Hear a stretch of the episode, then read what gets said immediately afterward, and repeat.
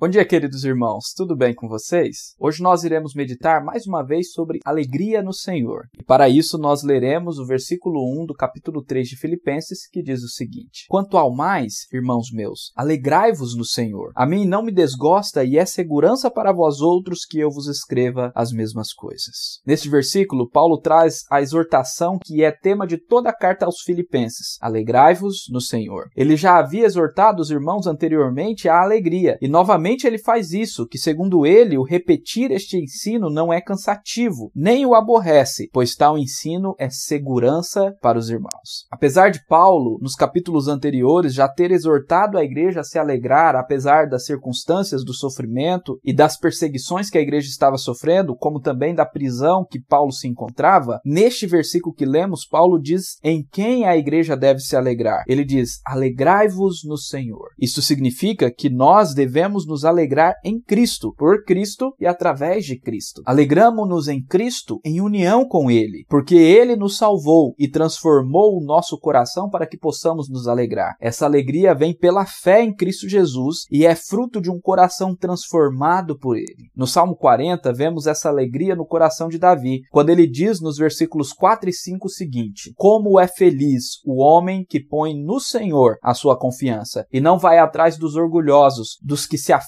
para seguir deuses falsos. Senhor meu Deus, quantas maravilhas tens feito! Não se pode relatar os planos que preparastes para nós. Eu queria proclamá-los e anunciá-los, mas são por demais numerosos. Neste salmo, Davi diz que o homem que confia no Senhor e não em si mesmo ou nos ídolos do seu coração, de fato é muito feliz, porque só o Senhor pode satisfazer o coração do homem. Além disso, o Senhor é bondoso para aquele que confia nele. No versículo 5, Davi diz que as maravilhas que o Senhor tem feito para conosco são muitas que não podemos nem contar. Mas que maravilhas são essas? Eis aí algumas dessas maravilhas que muitas vezes nós nem notamos. Nós devemos nos alegrar pela vida que Deus nos deu, por termos acordado hoje, pelo ar que respiramos, pelo alimento que comemos e saboreamos, pelo cuidado constante apesar da pandemia, pelo celular que nos permite escutar a palavra de Deus logo pela manhã, pela família que temos, pelos amigos e irmãos em Cristo, pelas promessas que recebemos em Cristo, pela salvação em Cristo Jesus e pela certeza que Jesus sempre estará conosco. E este último motivo aponta para o principal de todos os motivos de nossa alegria, que é o próprio Cristo Jesus habitando em nosso coração. Aleluia. Gosto muito do hino 108 de nosso Inário Novo Cântico, Inário da Igreja Presbiteriana do Brasil. O título deste hino é Aflição e Paz e foi composto por Horatio, um cristão presbiteriano que viveu no século XIX e sua vida foi marcada por muitas aflições. Em 1870, ele perdeu seu único filho homem com 4 anos de idade. Em 1871, os bens da família foram quase todos destruídos no famoso desastre do grande incêndio de Chicago. Mas essa não foi a pior tragédia que ele veio a passar. Em 1873, em um naufrágio, ele perdeu suas quatro filhas, sobrevivendo deste naufrágio